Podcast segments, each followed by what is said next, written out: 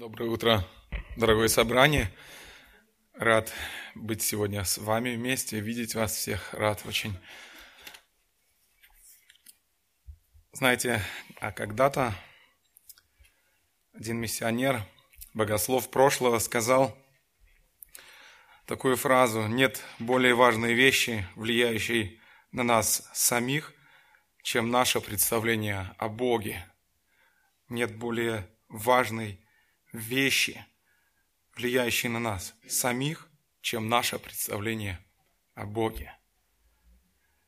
Поэтому христиане, как люди, желающие меняться, желающие изменять свою жизнь, желающие, чтобы все больше и больше характер Христа отражался в нашей жизни, мы нуждаемся в том, чтобы все больше и больше узнавать о Боге. Потому что, вы слышали, нет вещи более влияющие на нас самих, чем наше представление о Боге.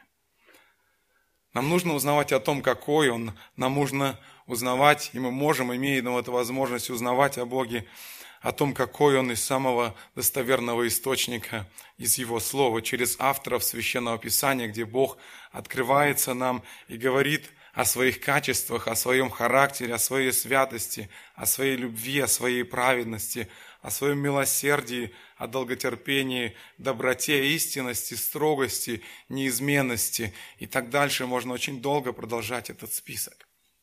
Я хотел бы сейчас с вами, чтобы не терять времени, сразу обратиться к одному из текстов Священного Писания, который, как и другие тексты, говорят нам о Боге. Я хотел бы обратить с вами внимание сейчас на книгу пророка Исаии, 9 главу, и знаменитый шестой стих. Давайте с вами вместе откроем сейчас Исаия 9.6 и прочитаем вместе. Текста, наверное, не будет сегодня, да, здесь впереди. Тогда откройте ваши Библии, пожалуйста, и прочитаем вместе. Написано так, «Ибо младенец родился нам, сын дан нам, владычество на раменах его, и нарекут ему чудный советник, нарекут, им, нарекут имя ему чудный советник, Бог крепкий, Отец вечности, князь мира. Если вы помните, буквально какое-то время назад мы уже читали из этого стиха в августе 2015 года, мы читали уже это, из этого стиха, и мы тогда обратили внимание больше, более подробно на словосочетание «князь мира». Мы говорили о том, что Иисус Христос – это есть тот, кто может дать настоящий мир, кто дает мир по-настоящему. Мир, покой, удовлетворенность и так далее. Все, что включает в это слово – Сегодня мы коснемся другого слова, другого словосочетания. Саша уже сказал впереди Бог крепкий. Мы обратим больше внимания на это словосочетание, где Исаия говорит о Иисусе Христе, пророчество о Иисусе Христе говорит о том, что это Бог крепкий.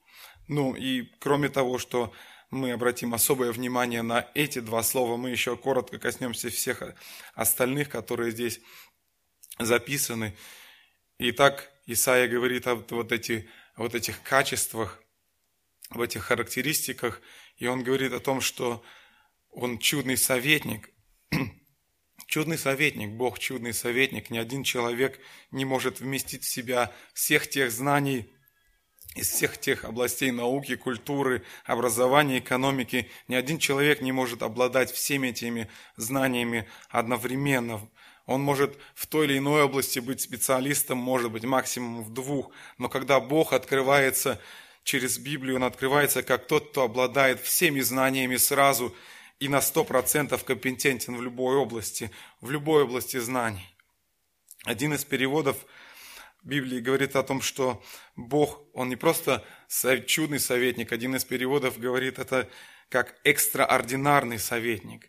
То есть, если мы говорим о человеке, то нельзя стопроцентно сказать, что человек в какой-то области знаний, даже если он специалист, на сто процентов он полностью безошибочен. Мы не можем так сказать, говоря о человеке. То есть, врачи могут ошибаться, эксперты в любой области финансов, экономики или еще где-то могут всегда ошибаться.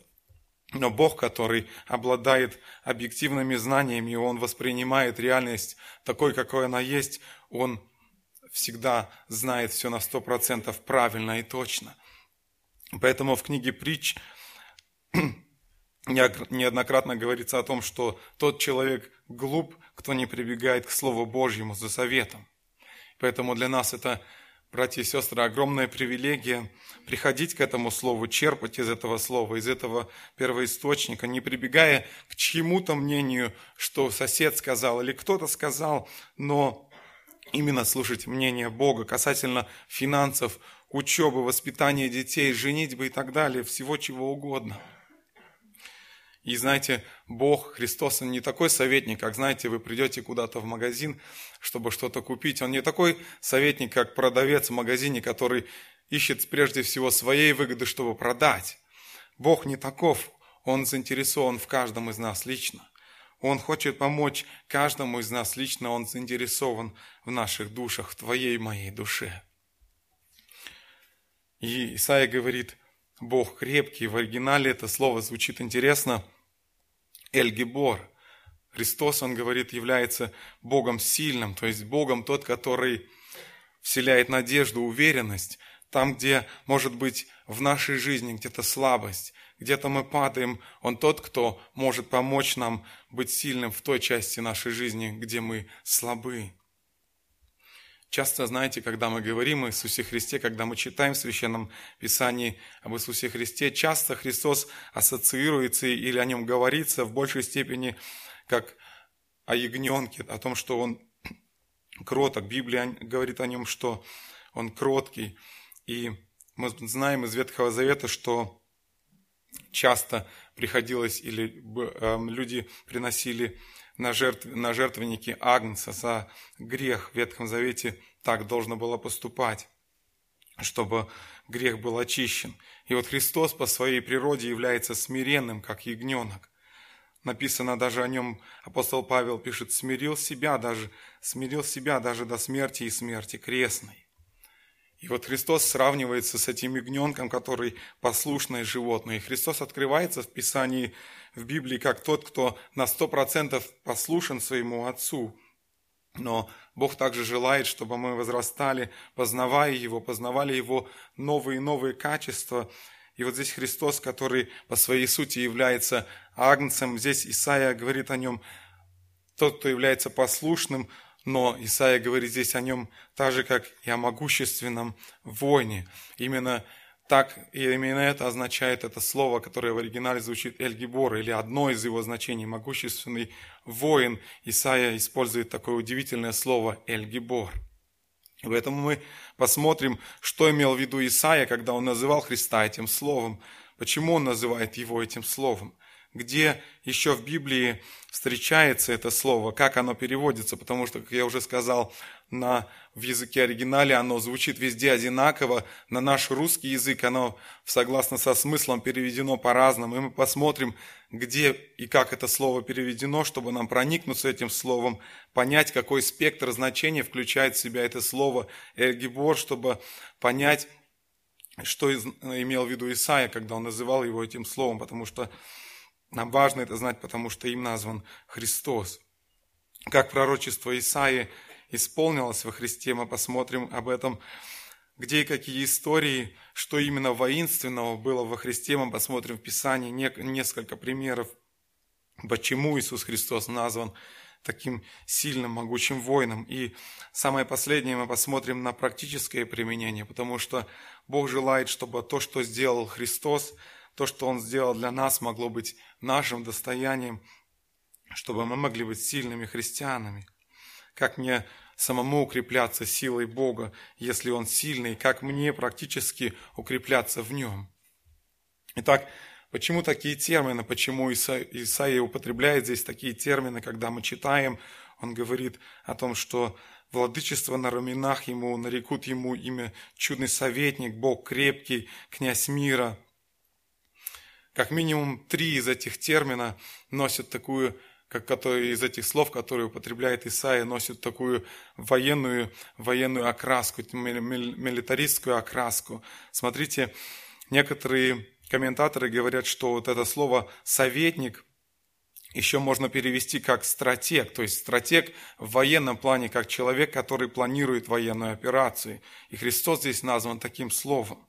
Следующий термин, о котором мы будем концентрироваться больше, Эльгибор называет Христа могущим воином. Еще одно упоминание в нашем тексте говорит о том, что он князь мира. В одном из переводов вождь, который обеспечит мир. То есть, как минимум, три из тех слов, которыми, которые употребляет Исаия, они носят такую военную, военную окраску. Почему?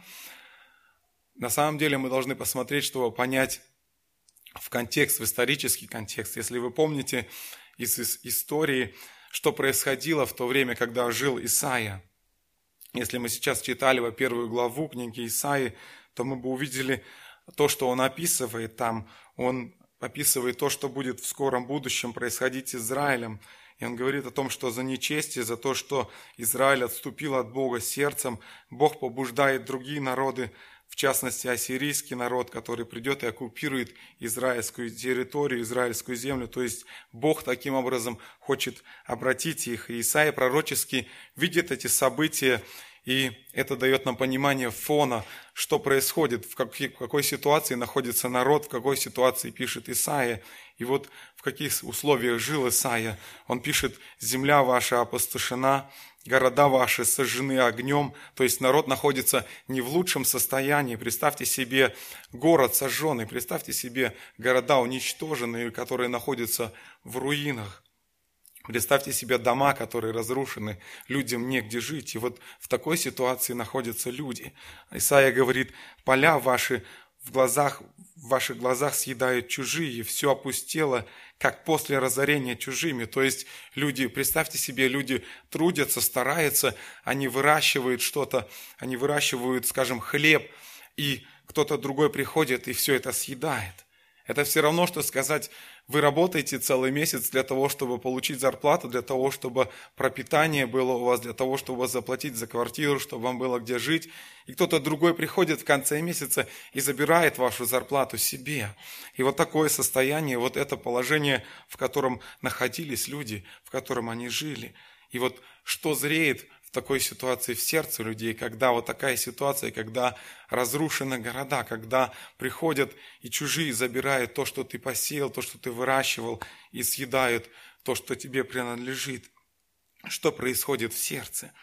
И вот в таких условиях было дано это пророчество Исаию о том, что придет вождь и придет избавитель.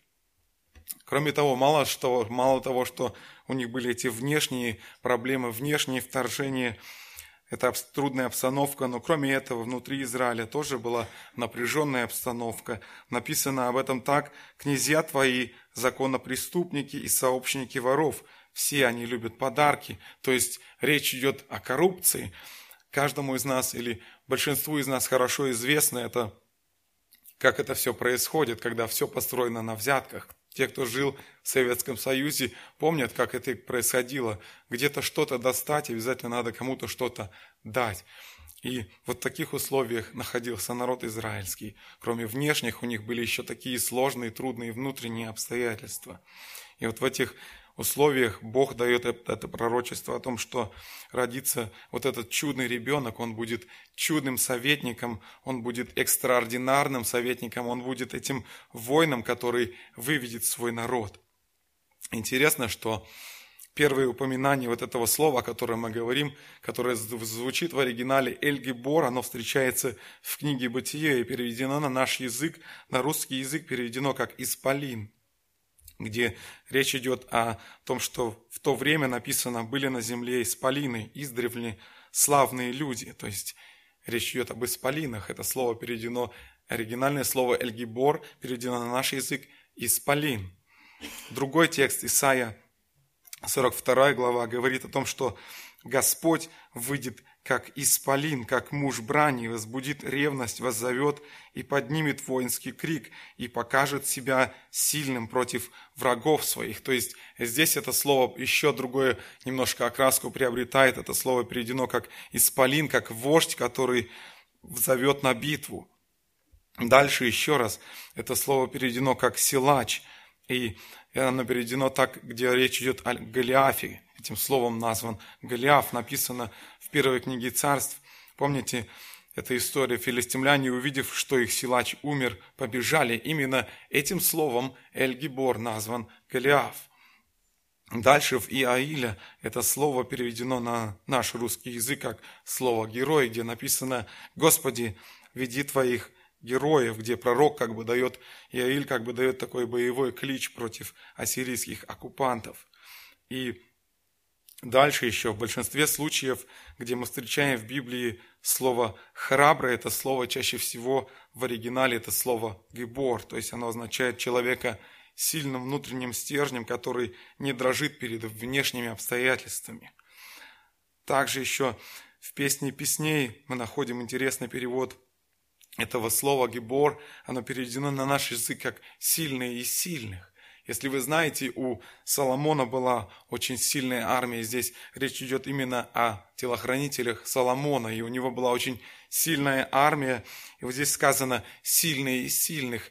Те, кто стояли охраняли сон царя, те, кто охраняли царя, это были лучшие из лучших, самые лучшие 60 воинов из его армии. И именно так переведено здесь это слово «эльгибор», лучшие из лучших, сильные из сильных. Еще раз это слово, оно очень часто переводится как «воин», когда мы читаем в четвертой книге царства а Неймане, помните, начальник сирийского войска, написано, что он был отличный воин, но прокаженный. И вот здесь вот это слово «воин», оно переводится именно, дает перевод вот этого оригинала «эль-гибор», то есть «воин». Получается, что главнокомандующий назван вот этим словом «гибор», как человек храбрый, который дает всем пример, который идет впереди. Еще интересно, это слово встречается, когда речь идет о человеке, который противостоит кому-то в рукопашной схватке – и в этом случае оно звучит как «борец» в книге Аиля. Или в современном русском переводе это слово еще перевели как «богатырь». То есть, смотрите, какой обширный, какой вот этот яркий образ, вот этот собирательный образ, это слово «эльгибор», которым Исаия называет Христа. Смотрите, то есть он говорит иными словами, то есть это он исполин, это он вождь, который зовет на битву, это он силач, это он храбрый воин, это он лучший из лучших, это он, который выступает против.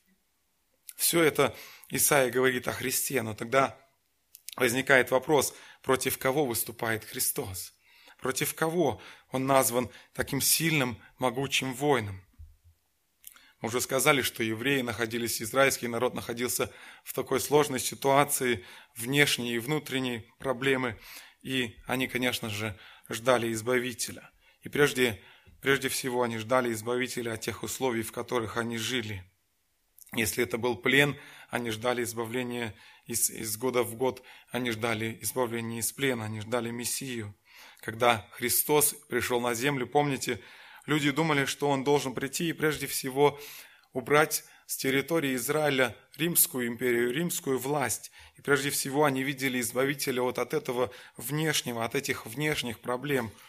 Часто, знаете, у нас есть такое понимание, когда я прихожу к Богу, когда я уверовал, вот как у тех людей, когда они думали, что прежде всего Он должен прийти и устранить наши внешние проблемы. Конечно, это нормальное желание любого человека. И часто мы тоже думаем так, когда я пришел к Богу, прежде всего должны решиться мои внешние проблемы. Если я был болен, я теперь обязательно должен быть здоров сто процентов. Если я был беден, то теперь обязательно я должен быть зажиточным, у меня должно быть много денег и так далее. Но на самом деле это не так. Писание говорит о том, что Христос, да, Он выступал против внешнего зла, и мы посмотрим на несколько примеров из Священного Писания, но по сути, то, для чего пришел Иисус Христос, это противостояние внутренним проблемам человека, война против греха, война, война против плотской натуры, которая живет внутри человека. Потому что от внутреннего зависит и внешнее. От внутреннего, что происходит у нас в сердце, зависит и внешнее, как мы видим это и что происходит вокруг из нас, вокруг, вокруг нас. И вот поэтому евреи ждали этого могучего воина, который придет и наведет порядок И поэтому в Евангелии мы неоднократно читаем, что люди, встречая Иисуса Христа, они хотели сделать его царем. Фарисеи хотели, были, хотели, чтобы он был с ними, чтобы он был в руководящей верхушке, так скажем, чтобы он помог разрешить все эти существующие проблемы. Но есть и более глубинные, более насущные проблемы, которые на самом деле пришел разрешить Иисус Христос. Когда мы смотрим, конечно же, когда мы смотрим на внешнюю часть, на внешние проблемы, да, Христос пришел прежде всего для духовной брани, мы говорим, но Он проявлял себя, в Священном Писании есть примеры, когда Он проявлял себя во время своего земного служения как мужественный воин, который активно выступал против внешнего зла, несмотря на то, что он не убивал физически римлян, несмотря на то, что он не воцарял Израиль над Римом, он все же проявлял себя таким образом. Помните, например, Иисус Христос выгонял миновщиков из храма. Он сделал реально плети, физически выгонял, опрокинул эти корзины, выгонял их физически из храма. Еще мы читаем, помните, о том, что Иисус был искушаем в пустыне от дьявола. Он точно так же выдержал битву с дьяволом, когда дьявол искушал его, когда он атаковал его. Иисус Христос говорит о себе, он свидетельствует о себе, что он сильнее болезни и смерти. Помните, когда ученики Иоанна пришли к нему и спрашивали его, он говорит, смотрите, слепые прозревают, хромые ходят, прокаженные очищаются, глухие слышат, мертвые воскресают. То есть мы видим явные примеры того, что Иисус Христос активно противодействует этому злу, который является, который является последствием грехопадения. Иисус показывает себя сильным и против природных явлений. Помните усмирение бури. Он сильный против природных явлений, против бури. Он говорит одно слово, он говорит ветру «умолкни», и ветер умолкает, и ученики в трепете, они не понимают, как это происходит. Они задают себе вопрос, кто это, что и ветер, и волны ему повинуются. Иисус, помните, противостоит бесам. Мы читаем множество текстов, когда приходили к Иисусу одержимые люди, и Иисус освобождал человека. Одно его слово и легион бесов, легион, если помните, это шесть тысяч. Одно слово Иисуса Христа и легион бесов был послушен ему и покидал человека. То есть мы видим, что Иисус Христос явно активно выступал против внешнего зла, против этих последствий грехопадения. Также мы, помните, мы читаем в Новом Завете, когда Иисус Христос воскрешает мертвых, Он реально воскрешал мертвых. Как минимум три случая, которые мы, которых мы читаем, дочь Аира, сын Новинской, Новинской вдовы и Лазарь. Помните, если первые два случая люди вот только-только умерли, это дочь Аира и сын Наинской вдовы, они только что умерли, и Христос воскрешает их, то в случае с Лазарем уже прошло несколько дней, написано, что Лазарь уже разлагался, уже были уже эти процессы разложения. И Иисус Христос говорит одно слово, Он просто говорит, Лазарь, выйди вон. И все эти процессы обращаются обратно, и Лазарь выходит живой. Одно слово Христа, и достаточно, чтобы эти все с нашей точки зрения необратимые процессы разложения, они возвращаются назад, все послушно Ему. То есть Иисус Христос проявляет себя, мы видим, как тот, кто активно борется со злом. Но, как мы уже сказали, что Иисус Христос пришел не только ради этого – Иисус Христос не исцелил тогда всех больных на тот момент. Он не воскресил на тот момент всех мертвых, когда, хотя мы читаем в Писании, что Он сделал намного больше дел, о которых мы читаем, но тем не менее это было не то, для чего пришел Иисус Христос, не главное, для чего пришел Иисус Христос. Да, он показывал это так себя, как сильный, могучий воин, восстававший против внешнего зла, но это не было его основной задачей. Он пришел не только для того, чтобы бороться ради плодов зла, но он пришел ради того, чтобы бороться против корней зла, и это было его главной задачей.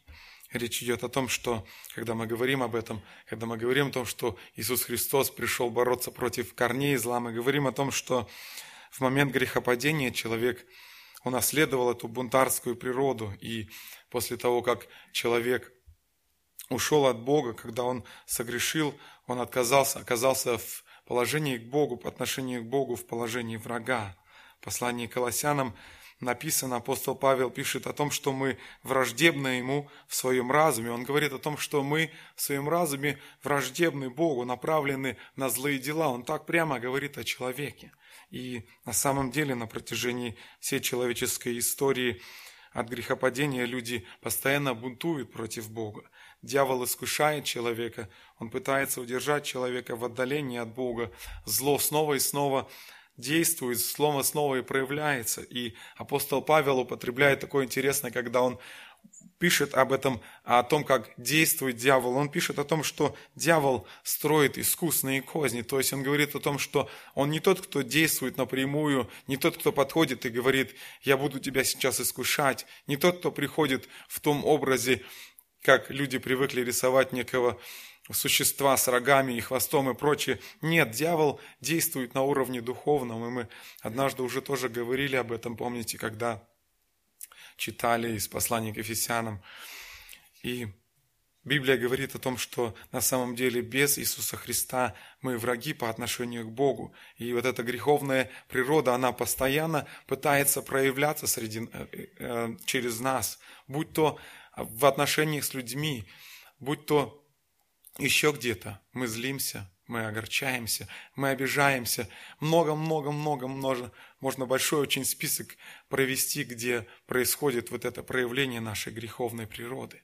Наши мысли, наши дела, наши, может быть, где-то мы пытаемся себя выгородить, где мы не очень приглядном свете выглядим, мы пытаемся несколько иначе себя представить. И очень много можно привести примеров. И вот это все, что происходит с нами в связи с грехопадением, вот эта природа наша, она мерзка пред Богом, она ненавистна Богу, но самое интересное, что благодаря тому, что Бог, Он любящий Бог, Он, он не ненавидит человека, но Он ненавидит грех. Бог против зла, но Он за человека.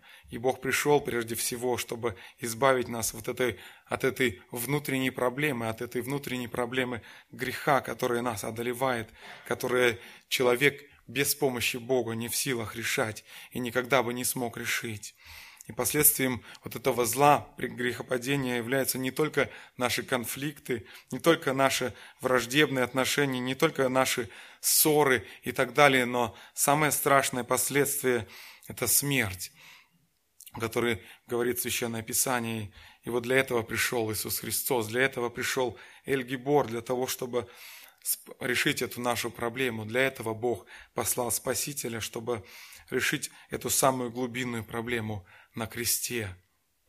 И знаете, если мы, люди, хоть как-то пытаемся решать проблемы зла, внешнего зла, если как-то с помощью законов или с помощью полиции или с помощью армии, хоть каким-то образом мы пытаемся это, решить эту проблему, знаете, если люди хоть миллион законов напишут, если хоть будут миллионы тюрьмы и так далее – Человек, если он внутри испорчен, если сердце испорчено, да дальше нельзя, до такой степени, что дальше не идет, то хоть сколько законов, хоть сколько тюрем, все равно сердце как было испорченным, так оно и останется испорченным.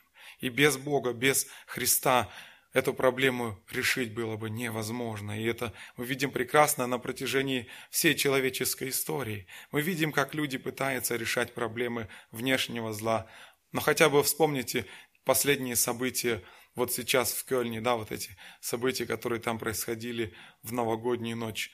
Это зло явно проявляется. И без Иисуса Христа, без того, чтобы изменить, без того, чтобы позволить Богу изменить сердце, невозможно решить эти людские проблемы.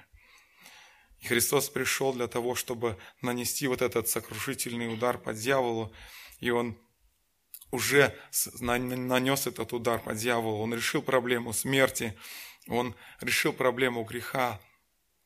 И человек, который понимает это, приходит к Иисусу Христу, он получает это прощение греха, он получает вечную жизнь, надежду на вечную жизнь с Богом.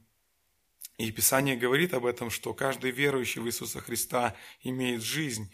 Она говорит о том, что дьявол больше не имеет возможности контролировать человека, который раньше боялся смерти, а теперь не боится, потому что он понимает, что Иисус Христос, если он верует в Иисуса Христа, что он теперь не должен бояться смерти, и нет в этом смысла, потому что Христос обещает, что каждый верующий в Него на суд не приходит, но перешел от смерти в жизнь. Братья и сестры, эти слова должны постоянно сидеть у нас в сердце, сидеть у нас в разуме, разуме, чтобы ничто не могло смутить нас.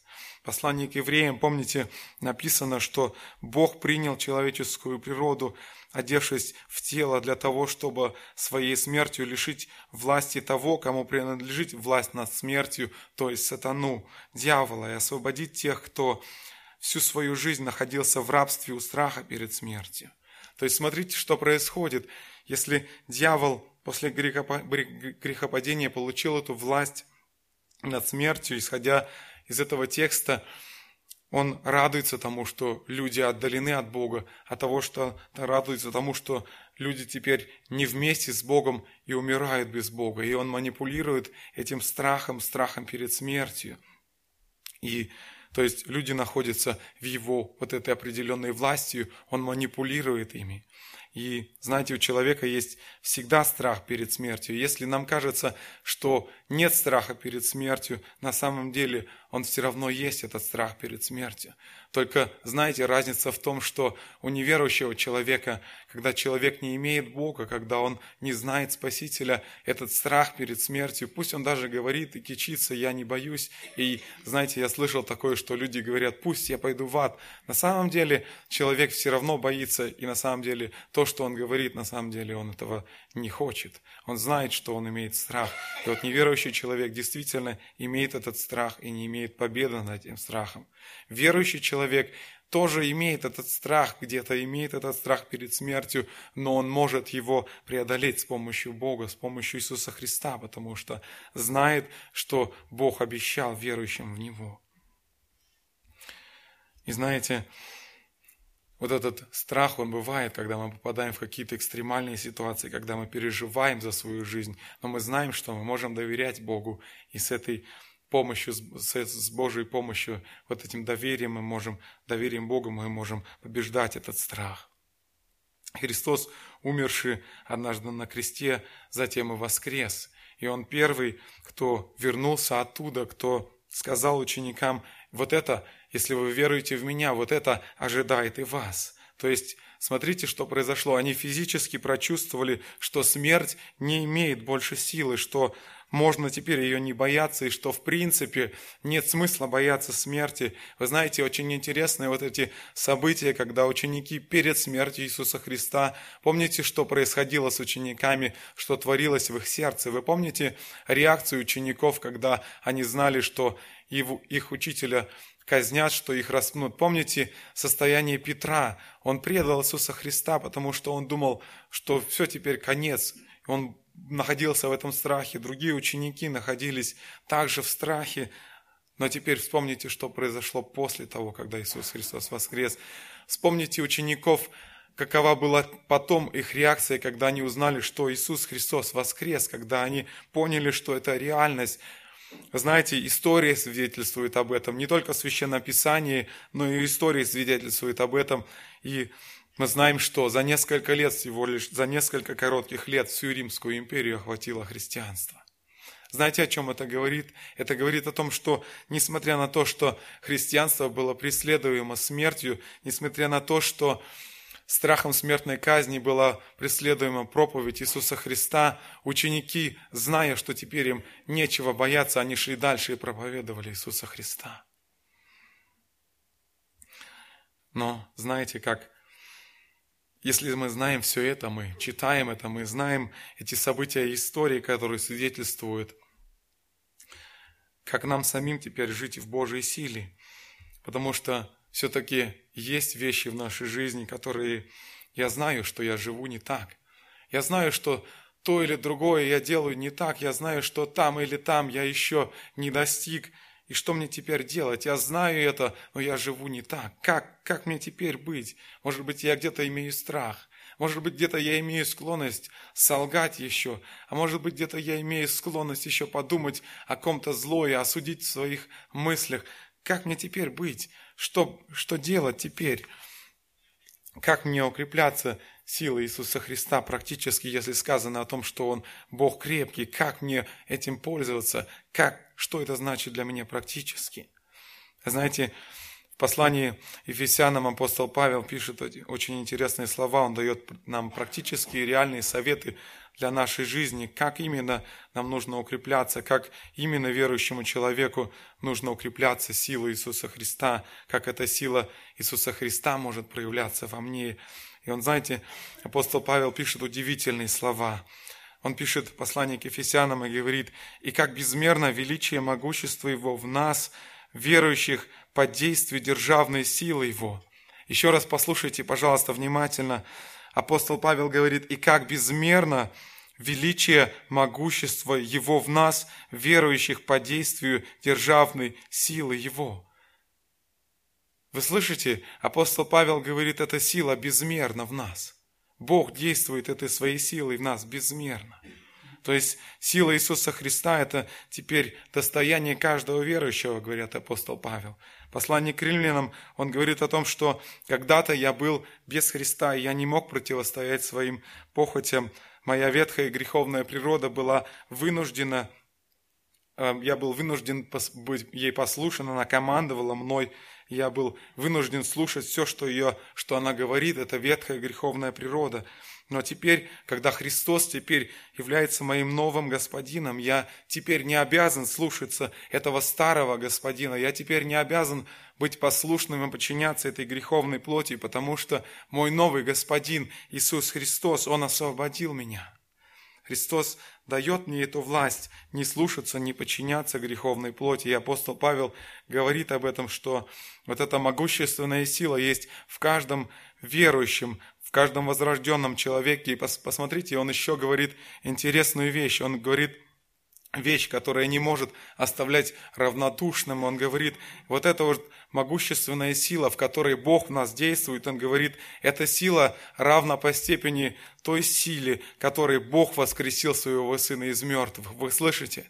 Он говорит, это сила, которая действует в нас, вот этой самой силой Бог воскресил своего Сына из мертвых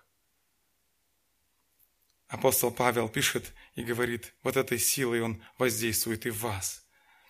И если этот текст говорит теперь, что это сила жить новой жизнью, жить побеждающей жизнью, жить победителем, это наша ответственность. Апостол Павел говорит, что вы имеете это, и это значит для нас, что это наша ответственность. Знаете, никто теперь не может сказать, я такой слабый христианин, потому что у нас такая слабая церковь. Никто теперь не может сказать, я такой слабый христианин, потому что у нас такой пастор неспособный. Я такой слабый, потому что такие у нас проповедники и так дальше. Мы, знаете, мы люди очень склонны, очень часто склонны перекладывать свою ответственность, свою вину за свои проступки, за свои неудачи, за свои падения на кого-то другого. Это он это не я, но вот если бы он был такой, то я бы... Знаете, Писание говорит, это ваша ответственность. Это ваша ответственность, это ответственность лично каждого из нас. Наконец, апостол Павел пишет, наконец, братья мои, укрепляйтесь Господом и могуществом силы Его. Павел призывает церковь, он говорит, братья, это в ваших руках, укрепляйтесь. Апостол Павел говорит сегодня и к нам, наконец, братья мои, укрепляйтесь Господом и могуществом силы Его. Он говорит и к нам, это в ваших руках. В притчах, книге притчи, 24 главе написаны такие слова, если в день беды ты пал духом, значит, беден ты силой. То есть, иными словами, если пришли испытания, если искушения – и ты не выдержал, если ты провалил эти испытания, это значит то, что ты не позаботился вовремя о том, чтобы у тебя были силы, ты не тренировался, когда было нужно, ты не тренировался, и поэтому ты проиграл. И тогда возникает вопрос, как эта сила Христа, который не имел страха перед общественностью, который не имел страха перед людьми, который противостоял людям, который противостоял греху и искушению дьявола. Как, как эта сила может проявляться через меня? И здесь я Вспоминаю такой интересный пример Давида, когда он, когда все говорили ему, помните, перед сражением, Давид, ну куда ты такой слабый мальчик, куда ты пойдешь перед этим Голиафом? Помните, еще Саул хотел ему дать свои доспехи, а Давид сказал нет. Ему не нужно было все это, потому что он знал, кто стоит за ним. Он знал, что кем он укрепляется. Он знал, что Господь стоит за ним. Он был уверен, кто находится за ним. И знаете, это очень хороший пример для нас – пример для того, как мы можем жить, как мы можем жить так, чтобы э, жить, эта сила Христа проявлялась через нас. Знаете, когда мы уверены, когда мы питаемся из этого слова, из этого священного писания, мы можем делиться им. И мы знаем, что это настоящая стопроцентная истина. И самое, может быть, первое, как мы можем делиться этим, как мы можем свидетельствовать об этом – мы можем жить этой истиной. Это первое, как мы можем делиться этой истиной. Это первое, как эта истина может проявляться, эта сила Божия может проявляться через нас. Христиане сегодня имеют возможность также и высказывать свое мнение, свое мнение по поводу, скажем, когда политики пытаются продвинуть какой-то закон – пытается продвинуть закон, который противоречит Священному Писанию, и христиане сегодня имеют эту возможность также и высказать свое мнение через интернет, через какие-то опросы и так далее. Христиане имеют эту возможность не молчать. Если мы люди, которые понимаем, что мы черпаем эту истину, и это на самом деле стопроцентная истина, то мы не имеем права молчать о ней. Мы не имеем права склоняться на сторону, где говорят, ну вот так будет и все. И значит, мы соглашаемся с этим. И мы заминаем то, что мы знаем, то, что мы знаем, что мы знаем истину, и мы подчиняем себя и забываем о том, что или как бы оставляем себя покорно, и забываем поделиться этой истиной. Но как я лично могу укрепляться, как мне быть сильным? И апостол Павел пишет для сего примите все оружие Божие, для, дабы вы могли противостоять в день злый и все преодолев устоять. Помните, мы совсем недавно читали из послания Ефесянам эти стихи апостола, который, эти слова апостола Павла, который говорит, облекитесь во все оружие Божие. И помните, апостол Павел напоминает там, в первую очередь он напоминает, что нам надо сделать. Он говорит, итак, встаньте, припоясав чресла вашей истиной. Он говорит о том, что в первую очередь он обращает внимание на пояс истины.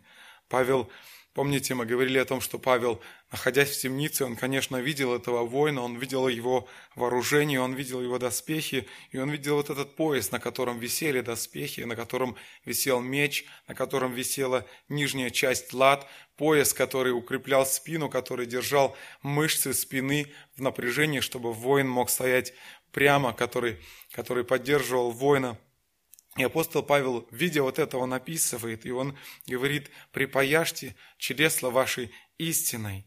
И знаете, вот этот есть интересный практический, интересное практическое применение, которое мы можем, которым мы можем пользоваться, как припоясаться истиной, как стоять в истине. Вы думаете, вы не знаете этого?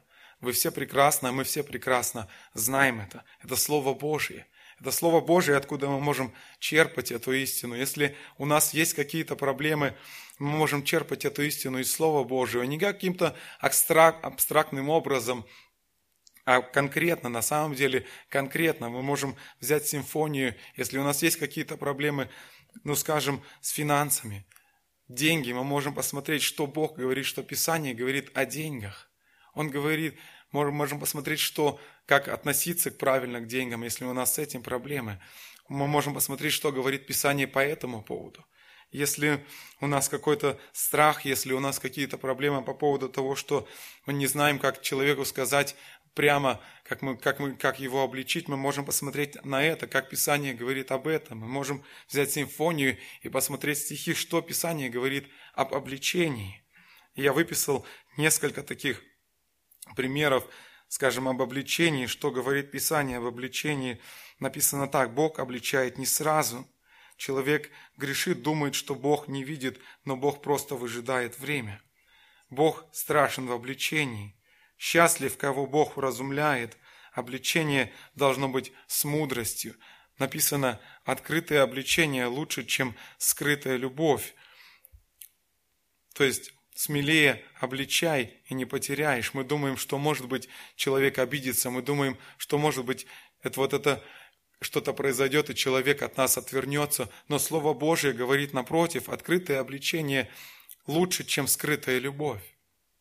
И так далее. И в любых вопросах мы можем обращаться к Священному Писанию, если у нас есть проблемы, если мы не знаем, что делать, мы можем обращаться к этому Слову. И самое последнее. Знаете, в истории есть примеры, когда, помните, может быть, слышали, когда а, по закону было отменено рабство, когда было запрещено рабовладение, и по закону оно было отменено, но многие люди, которые были рабами, они так и оставались жить в рабстве, потому что частично они не знали, что был принят такой закон, что теперь рабство отменено, а частично они просто привыкли жить той жизнью, которой они жили. Они привыкли жить той жизнью рабов, подчиняясь своим господам. Они привыкли и не знали другого, и продолжали поэтому так жить.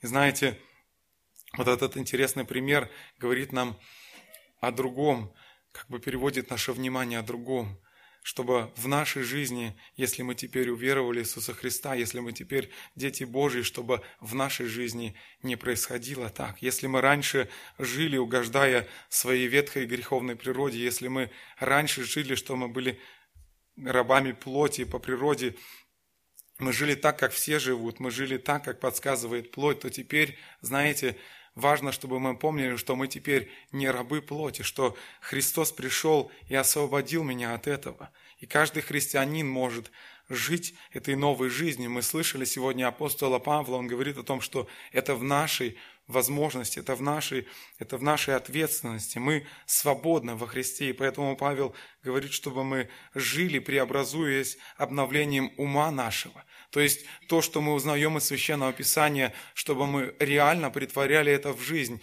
не просто прочитали, закрыли, как забывчивые слушатели, как говорит Писание, закрыли и оставили это, и пошли дальше так же жить, как жили и прежде, но нет. Священное Писание говорит, апостол Павел говорит, живите так теперь в соответствии с обновлением ума вашего, в соответствии с тем, что мы узнаем из Священного Писания. И самое, самое последнее, знаете, если у меня нет желания жить так, если я не нахожу, не нахожу в себе силы, то я могу просить. Я могу просить Господа, я могу просить Бога, который есть Бог крепкий, который может дать мне эту силу. Если у меня нет желания, я могу просить у Него, чтобы было и хотение, и действие. Если у меня нет силы, я могу просить силы. Теперь у нас есть, братья и сестры, есть сила жить новой жизнью. И пусть мы можем, будем всегда помнить, мы будем помнить о том, что эта сила жить новой жизнью – это наша ответственность. Бог, пусть Он поможет нам понимать то, что Христос, Он воин, который победил смерть и ад, который победил дьявола, и нам нужно познавать Его и жить этими истинами. Аминь.